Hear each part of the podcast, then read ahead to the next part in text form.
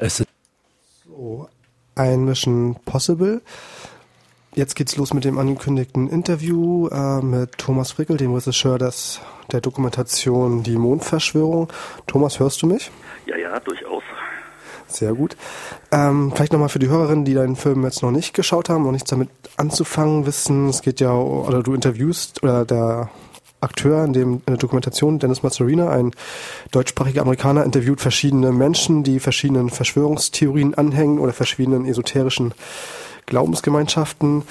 Äh, wie kam es dazu, sich äh, mit dieser Gruppe von Menschen in so einer Dokumentation auseinanderzusetzen? Ja, äh, da muss ich ausholen äh, und 15 Jahre zurückgehen. Da gab es einen Vorgängerfilm, auch schon mit Dennis Mascarinas, äh, äh, einem ja, Deutsch-Amerikaner, ich weiß nicht, äh, er legt ja immer Wert darauf, dass er indianischer Abstammung ist. Ne? Aber er kann gut Deutsch, weil er ist äh, zum Teil in Deutschland aufgewachsen, ist hier auch in, der, in die Schule gegangen, da habe ich ihn auch kennengelernt. Und ähm, er macht Interviews für einen äh, Cable Channel in den USA, der sich an deutschsprachiges Publikum richtet. Und äh, da haben wir im Jahre 2000 und äh, nein 1995, Entschuldigung, jetzt bringe ich schon die Jahrtausende durcheinander, 1995 schon mal zusammengearbeitet bei einer Reihe von Deutschland-Reportagen. Damals übrigens äh, ist auch ein Kinofilm daraus entstanden, der hatte den Titel Deckname Dennis, ähm, denn wir haben da so eine Filmgeschichte drum konstruiert. Wir, äh, das war neben mir der inzwischen verstorbene Frankfurter Kabarettist Matthias Belz, und wir haben Dennis damals äh, zum Agenten eines amerikanischen Geheimdienstes gemacht mit der These, dass äh, eigentlich heute gar nichts mehr geheim ist, sondern dass jeder sein Herz so auf der Zunge trägt und alles, was er so im Kopf hat, auch gerne ausplaudert, wenn er nur von den richtigen Leuten gefragt wird. Und Dennis ist da zweifellos der Richtige, weil er die Möglichkeit hat, die Leute richtig aufzuschließen. Er kommt natürlich als Amerikaner äh, mit einem hohen Grad an äh, Unbefangenheit daher und stellt Fragen und darf auch Fragen stellen, die sich ein deutscher Journalist so gar nicht erlauben dürfte. Und damals ähm, hatten wir schon ein, ein Panoptikum von relativ merkwürdigen Interviewpartnern und äh, die ganze Geschichte führte eigentlich dorthin, wo jetzt die Mondverschwörung auch aufhört, nämlich in dieses äh, politisch rechte Spektrum von Leuten, die also von einem vierten Reich träumen und sehr eigenartige äh, Dinge machen. Und äh, im Grunde genommen setzt der neue Film dort an, wo der Film Deckname Dennis eben 15 Jahre vorher aufgehört hat. Oh, dann bin ich ja gespannt auf Deckname Dennis. Ja. Genau. Ähm, vielleicht kannst du mal, also es werden ja verschiedene Leute ähm, dort äh, porträtiert oder interviewt. Kannst du mal ein Beispiel nennen, eine Szene, die du vielleicht besonders prägnant findest? Oh, ja. Also wir, wir haben äh, über weit über 30 Leute insgesamt äh, für diese Serie von von äh, Reportagen äh, interviewt und ich habe dann nachher für den Kinofilm äh, einen Teil davon nur rausgezogen äh, und versucht auch einen inhaltlichen Bogen äh, zu spannen. Also das Thema äh, geht sehr viel weiter als jetzt nur um den Mond, obwohl der Film die Mondverschwörung heißt. Äh, es meandriert sozusagen um den Mond und kommt auch immer wieder auf dieses Thema zurück, weil der Mond als so eine große Projektionsfläche am Himmel ja sich hergibt für alle möglichen Dinge, die man da reingeheimnissen und rein projizieren kann. Ja. Aber es fängt an mit ganz normaler, äh, für, normaler in Anführungszeichen, Mondesoterik, dass man eben bei Vollmond sich die Haare schneiden lassen soll oder dass man ähm, bei Vollmond abgefülltes Wasser trinken soll oder auch, äh, dass man Mondgymnastik machen soll und wird dann eigentlich äh, immer befremdlicher bis hin wirklich zu äh, der etwas äh, abwegigen und absurden Idee, äh, dass eben Frau Merkel von einem äh, nicht näher spezifizierten, auf der DVD zum Film dann übrigens doch etwas näher spezifizierten, sage ich gleich noch was dazu, äh, von einem gewissen Plutonium-Imperium mit Plutonium verseucht worden ist und seitdem eben nicht mehr für Deutschland, sondern eben für dieses Plutonium-Imperium arbeitet. Hm. Ja, das, das haben einige aber schon so gemerkt das war auch eine, Szene, die ich doch sehr mit Amüsement verfolgt habe. Genau. Und es kreuzt ja auch immer wieder auf, also dieser latente oder teilweise auch vordergründige Antisemitismus. Der ist ja schon zu spüren, wenn er von. Ja, genau, das ausgeht. wollte ich nämlich sagen im Zusammenhang mit diesem Plutonium-Imperium. Das sind alles Synonyme, ob das nun äh, die Amerikaner im Allgemeinen sind oder dieses ominöse Plutonium-Imperium oder ähm, ja, die Satanisten, die äh, Deutschland so einiges antun im Moment. Im Grunde genommen steckt immer äh, die alte und anscheinend nicht auszurottende Idee von der jüdischen Weltverschwörung dahinter. Und das wird im Film auch einige Male sehr explizit benannt, äh, dass das die, die Zionisten sind, die uns das alles antun wollen. Und ähm, da treffen wir in der Tat auf äh, Verschwörungstheorien, die jetzt nicht nur in Deutschland, äh, sondern in ganz Europa, eigentlich in der ganzen Welt verbreitet sind. Aber wenn man äh, das auf Deutschland jetzt mal herunterbricht, dann ist es natürlich vor dem Hintergrund unserer Geschichte besonders äh, auffällig, dass diese Sachen immer noch so virulent sind. Das haben wir selbst eigentlich auch so nicht erwartet. Ist das denn, also ist das ein bezeichnendes Merkmal äh, der Verschwörungsszene oder der Esoterik-Szene, dass Antisemitismus dort äh, als, als Gegenpol zum Germanentum, sage ich mal, eine, eine, Rolle spielt? Also ich will jetzt niemandem Unrecht tun und, und äh, zitiere deshalb gerne andere, äh, die das auch äh, die das auch einschätzen können, weil sie sich nämlich professionell äh, mit diesen Fragen beschäftigen. Also da ist einmal der Börsenverein des deutschen Buchhandels, der feststellt, dass jede fünfte Buchveröffentlichung, die in Deutschland auf den Markt kommt, äh, also in deutscher Sprache, Buchveröffentlichung, ähm, mehr oder weniger esoterische Inhalte transportiert. Ne? Und dann gehen Leute hin, wie zum Beispiel Jugendschützer oder Sektenbeauftragte oder meinetwegen, wenn sie mal äh, nichts anderes zu tun haben, auch Verfassungsschützer, die sich ja um die rechte Szene nicht so gerne kümmern, aber äh, ab und zu tun sie es dann schon. Und die stellen fest, dass in diesem Berg von esoterischer Literatur sie wahllos reingreifen können und dann ziehen sie ein, immer mehr Titel raus, die ja doch latent äh, antidemokratische oder ja zum Teil auch manifest äh, rechtsextreme Inhalte haben. Und deshalb äh, sagen wir mal, ist, ist äh, diese Feststellung, äh, dass es oft äh, in diese Ecke führt, sicher nicht ganz abwegig. Ne? Mhm. Wobei ich nicht behaupten will, dass jeder, der sich jetzt äh, in Ruhe sein heute im Naturkostladen gekauftes Mondwasser aufmacht, jetzt äh, in der Gefahr steht, in die rechtsextreme Szene abzugleiten. Das ist es sicher nicht. Mhm. Obwohl ich es auch schon bei diesen am Anfang des Films gezeigten, doch eher relativ harmlosen Esoterik Menschen, die dann Mondgymnastik machen oder Mondwasser trinken, dass diese Idee da schon drinne steckt, eigentlich dieses harmonisch, natürlich reine und das äh, zersetzende oder diffuse falsche. Und dann braucht man denen ja bloß noch diverse, Na also die entsprechenden Namen geben, dann ist man ja schon wieder bei beim rechten Bild. Obwohl diese Menschen sicherlich von sich selber eher behaupten würden, dass sie wahrscheinlich eher links sind, würde ich mal vermuten. Also äh, das würde ich jetzt auch nicht unbedingt auf die äh, Esoterik-Szene beschränken wollen. Das, diese Idee davon, dass man im Besitz der alleinselig machenden einzigen Lehre ist, äh, das gibt es ja öfter. Und ähm, was vielleicht äh, für die Szene schon interessant ist, ist, dass natürlich äh, es oft um Wahrheiten geht oder um vermeintliche äh, in mühevoller äh, Arbeit und langem Studium herausgefundene Wahrheiten. Und Wahrheiten sind natürlich natürlich so absolut, dass sie sich schlecht mit anderen Ideen vertragen. Also die Tendenz ist dann schon, ähm, ja, es hat schon was Autoritäres und auch etwas von Ausgrenzung, ne? wenn man, wenn man äh, glaubt, dass man den richtigen Weg gefunden hat. Und im Grunde genommen äh, findet man das ja auch in diesem Sektenphänomen, ne? dass es Gruppen sind, die sich abschotten und äh, dann ihr Ding machen und auch auf andere herabsehen. So wie diese Leute, die jetzt vor zwei, drei Wochen auf den Weltuntergang gewartet haben und der Meinung waren, dass sie gerettet werden, wenn sie also dann nach Südfrankreich fahren und dass alle anderen untergehen werden. Mhm. Also es hat schon was, äh, äh, sagen wir mal, es hat etwas, was einer äh, demokratischen, offenen Gesellschaft nicht so gut bekommt. Mhm. So auch der Unwille oder der Mangel Komplexität zu verstehen vielleicht. Ich ja, das ist, kommt natürlich auch noch dazu, dass das einfache Erklärungsmuster sind. Also mhm. Wird einem irgendein äh, ein vermeintliches Unrecht zugefügt. Das kann damit anfangen, dass man eben einen Strafzettel bekommt, den man nicht bezahlen will. Und dann wird das verschleppt und äh, es wird immer mehr und man fühlt sich dann irgendwann verfolgt von den Behörden. Und ähm, ja, äh, landet dann eben in Kreisen, in Zirkeln von Leuten, die sich äh, ähnlich malträtiert fühlen durch die Behörden. Ne? Mhm. Und dann kommt man dann darauf, dass dieses Deutschland ja überhaupt nicht mehr von den Deutschen regiert wird, sondern eben zu überwiegenden Teil von der zionistischen Weltverschwörung. Und dann wundert einen überhaupt nichts mehr, weil man dann alles, was passiert, natürlich in dieses Raster einordnen kann.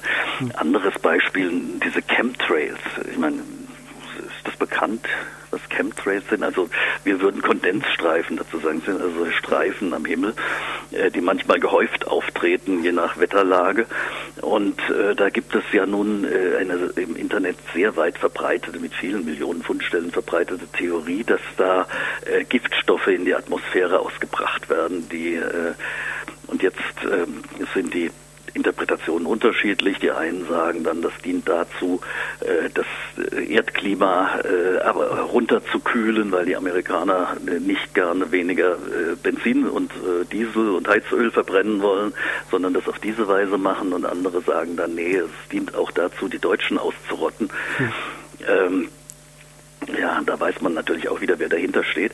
Naja, wie auch immer, es gibt jede Menge Leute, die der, festen Überzeugung sind, äh, dass da was dran sein muss. Und dann hat jemand Beschwerden, äh, die kein Arzt zu deuten weiß. Ne? Weil äh, das eben auf organische Krankheiten nicht zurückzuführen ist, aber ihm geht's schlecht, er hat Kopfschmerzen und ähm, findet dann irgendwann diese Idee von den Chemtrails und weiß auf einmal, warum er diese Beschwerden hat, die kein Arzt äh, diagnostizieren kann. Ne? Ja. Und ähm, dann, wenn er das weiß, geht er zu den Leuten äh, in seiner Umgebung und sagt, jetzt habe ich es rausgefunden, die bringen da irgendwelche Gifte in der Atmosphäre aus. Und äh, daran liegt das alles. Und die, diejenigen, die das hören, sagen, ja, ja, also schon gut, jetzt äh, beruhig dich mal, setz dich mal hin, ich gebe dir mal ein Bier aus und so, nehmen ihn nun nicht richtig ernst. Und äh, so gelangt man dann zwangsläufig in Kreise, äh, die der gleichen Auffassung sind und wo man sich gegenseitig bestätigt. Und das sind so Gruppen, die sich auch abschotten von anderen. Wir haben so jemanden, der, der Chemtrails sogar zur Anzeige bringt bei der äh, Berliner, beim Umweltdezernat der Berliner Polizei. Ist hm. eine der Szenen im Film. Das wird auch gezeigt und die. Ja, ja. Das Umweltdezernat ist auch sichtlich bemüht, ihn ernst zu nehmen. genau. Ja, also, ja, gut. Die, die ja. haben dann gesagt, sie, sie kriegen oft irgendwelche Sachen, die äh, ziemlich diffus sind und äh, eine der Bemerkungen von dem von dem äh, Kommissar vorher äh, gegenüber dem Herrn Minnig, der für äh, die die CTV diese diese äh, Termine vorbereitet hat, war, na hoffentlich ist das nicht wieder ein Spinner.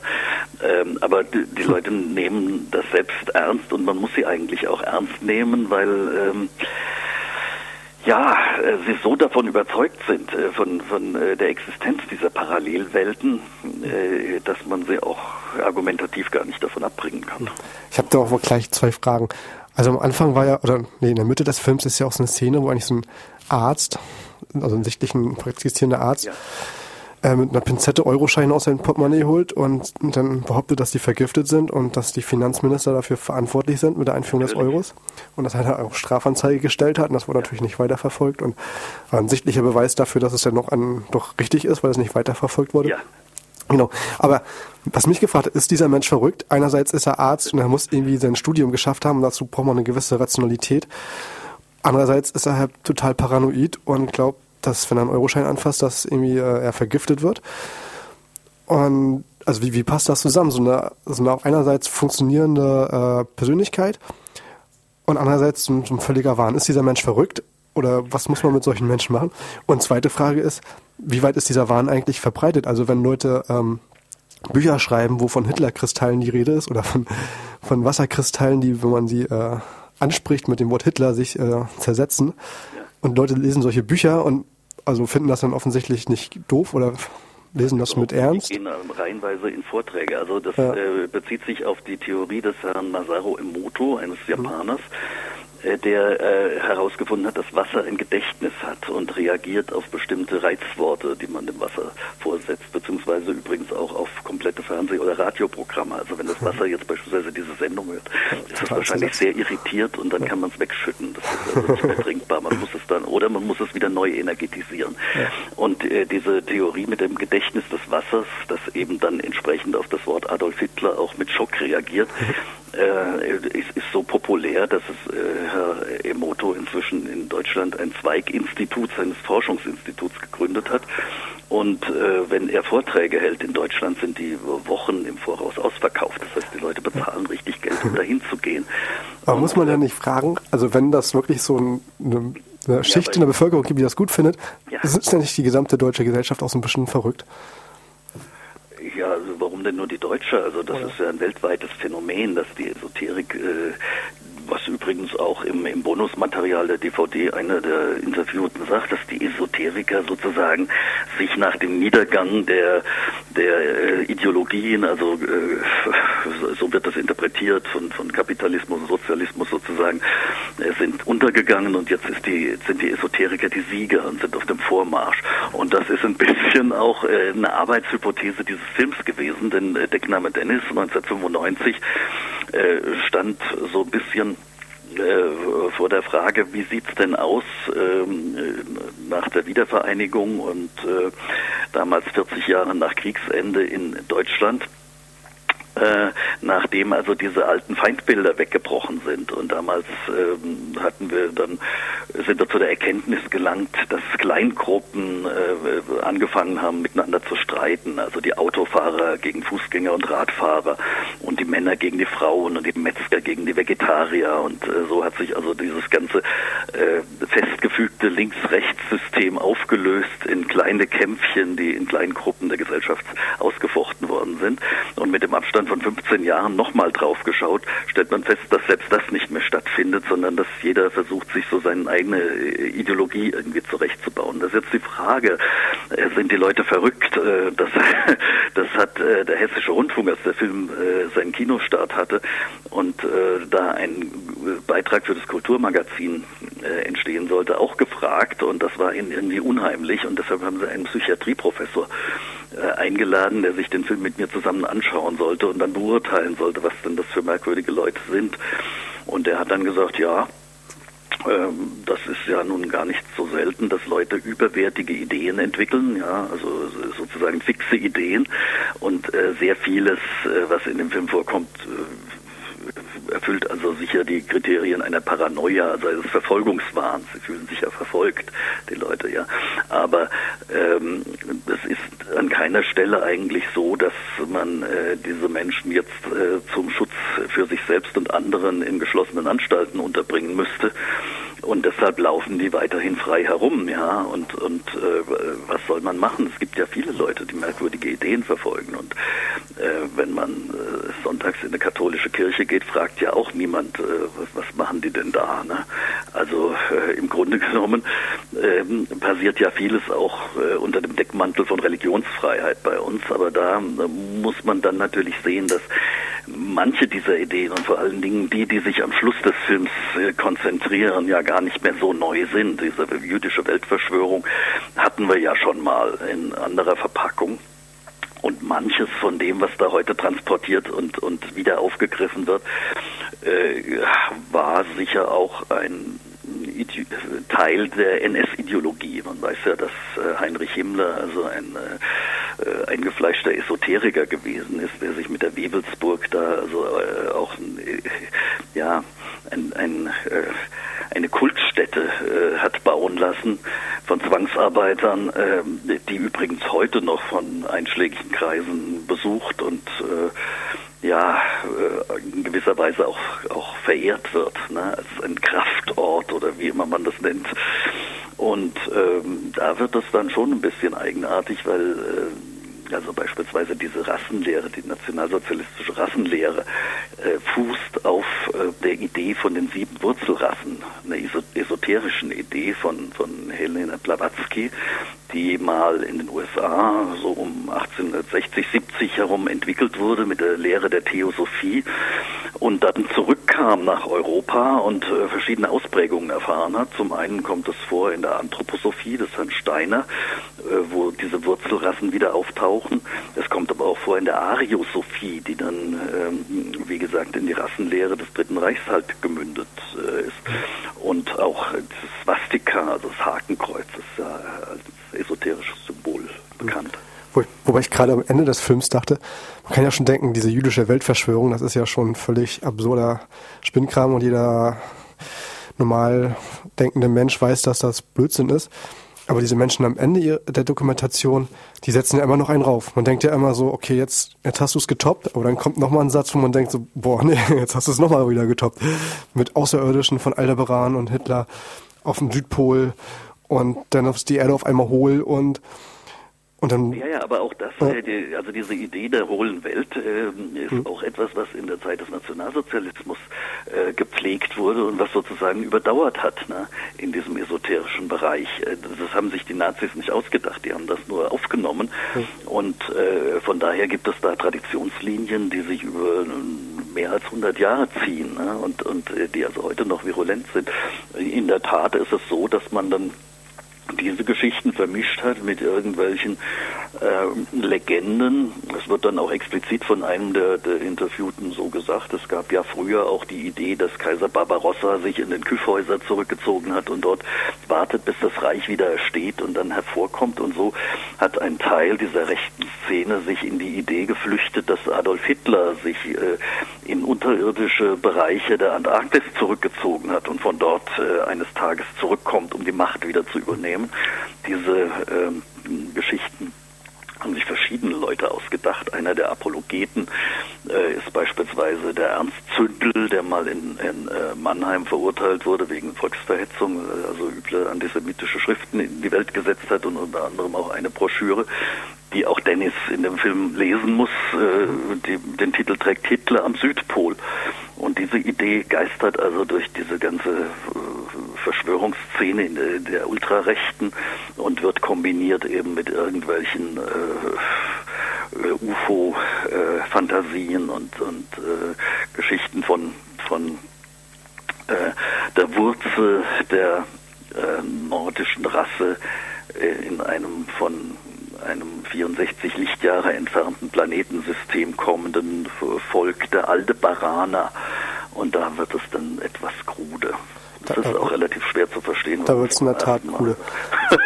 Wollte mich mich dann auch immer fragen, also entsteht das so rein assoziativ? Denken sie sich auch ja Außerirdische und die führen ja auch keinerlei Beweis an. Die sind dann immer irgendwelche Medien, die zu ihnen sprechen und das ist ja natürlich überhaupt nicht mehr überprüfbar. Und dann wird dann, also wie entsteht dann so ein Gedankengebilde mit Außerirdischen? Wie kommen die auf diesen Namen Aldebaran und ja, also Aldebaran ist ja ein, ein, Sternbild. Ne? Okay, das gibt's wirklich. Also, also da bin ich jetzt nicht äh, so bewandert. Ich weiß, es ist ein Plane Planetensystem meines Wissens. Ne? Mhm. Äh, im, Im Sternbild Stier, kein, kein Sternbild. Ist, es ja. gehört zum Stier.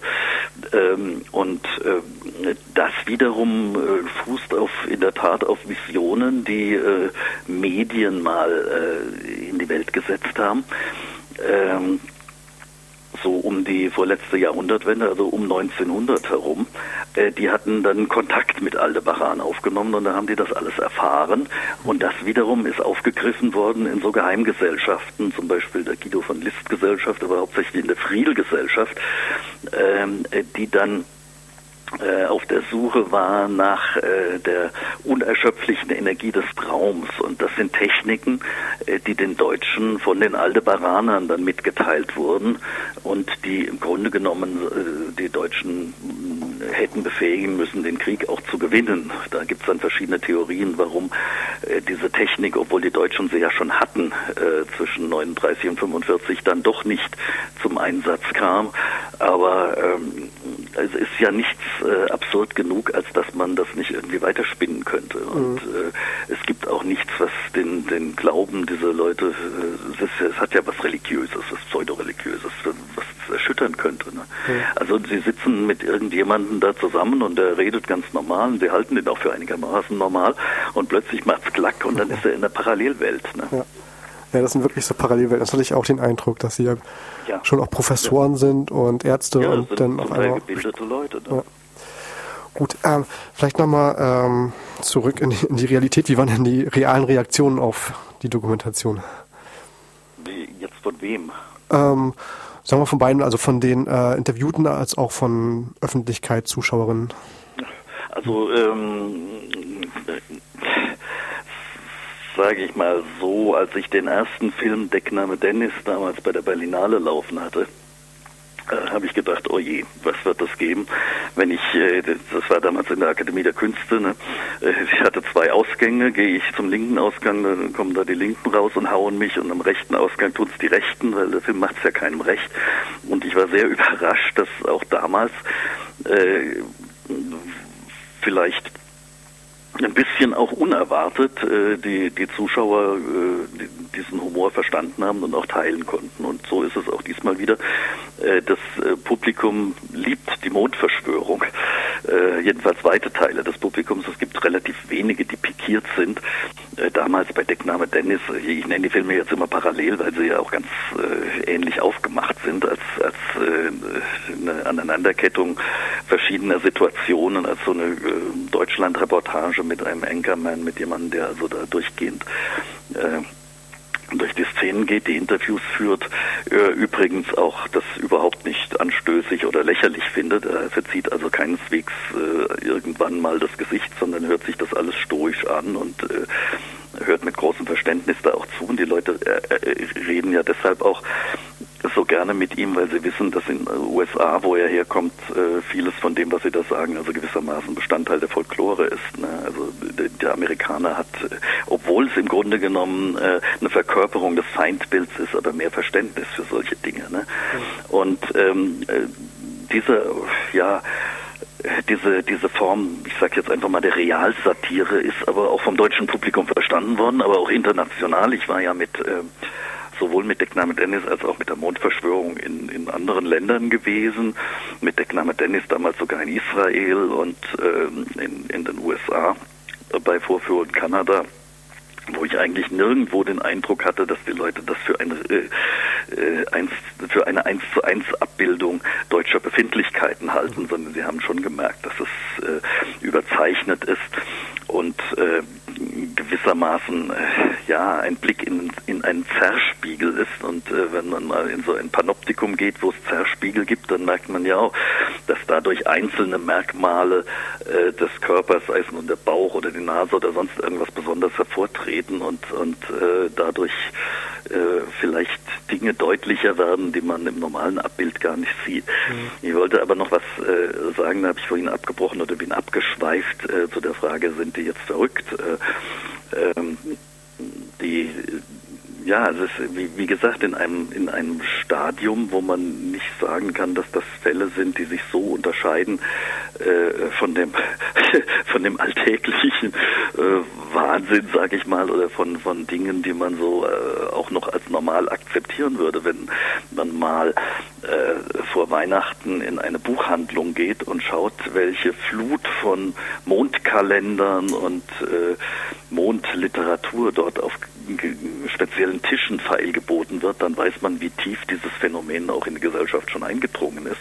Und da äh, kann man sicher nicht mehr sagen, dass das äh, abnormal ist, auch wenn gerade an diesem Mondglauben durch unzählige äh, wissenschaftliche Überprüfungen erwiesen überhaupt keinen Haar dran ist, äh, hm. ja, wo sich da irgendetwas äh, empirisch verifizieren ließe. Ja. So, ich muss leider mal, die Zeit rennt uns wieder davon ja. im Studio.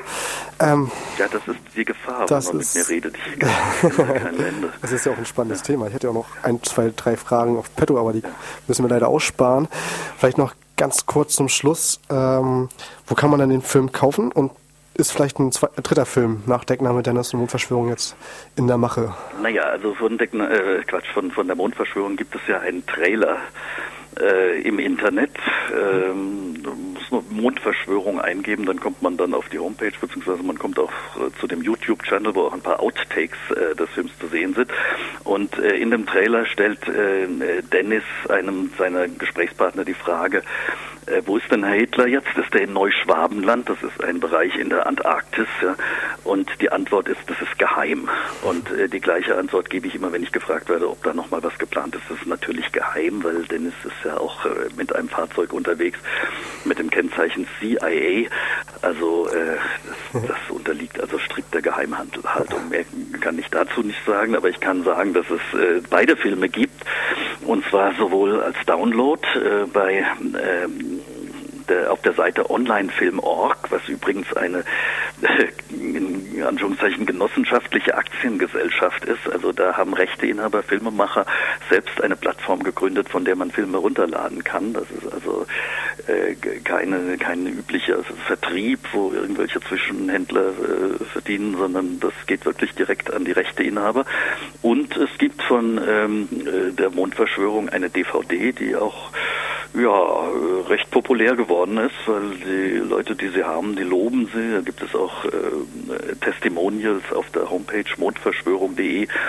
Ähm, und die hat den Vorteil, dass sie eben nicht nur den ganzen Film, eine Version auch mit englischen Untertiteln beinhaltet, sondern auch ein kleines Making-of und äh, Outtakes aus dem Film, nicht nur die, die im Internet sind, sondern noch viel mehr und vor allen Dingen auch längere, nur grob unterschnittene Interviewpassagen, dass man äh, nicht mehr die Behauptung aufstellen kann, hier ist ja alles aus dem Zusammenhang gerissen oder äh, unzulässig verkürzt. Also da kann man den Leuten äh, 15 bis 20 Minuten lang zuhören und weiß dann, wie die wirklich drauf sind. Okay.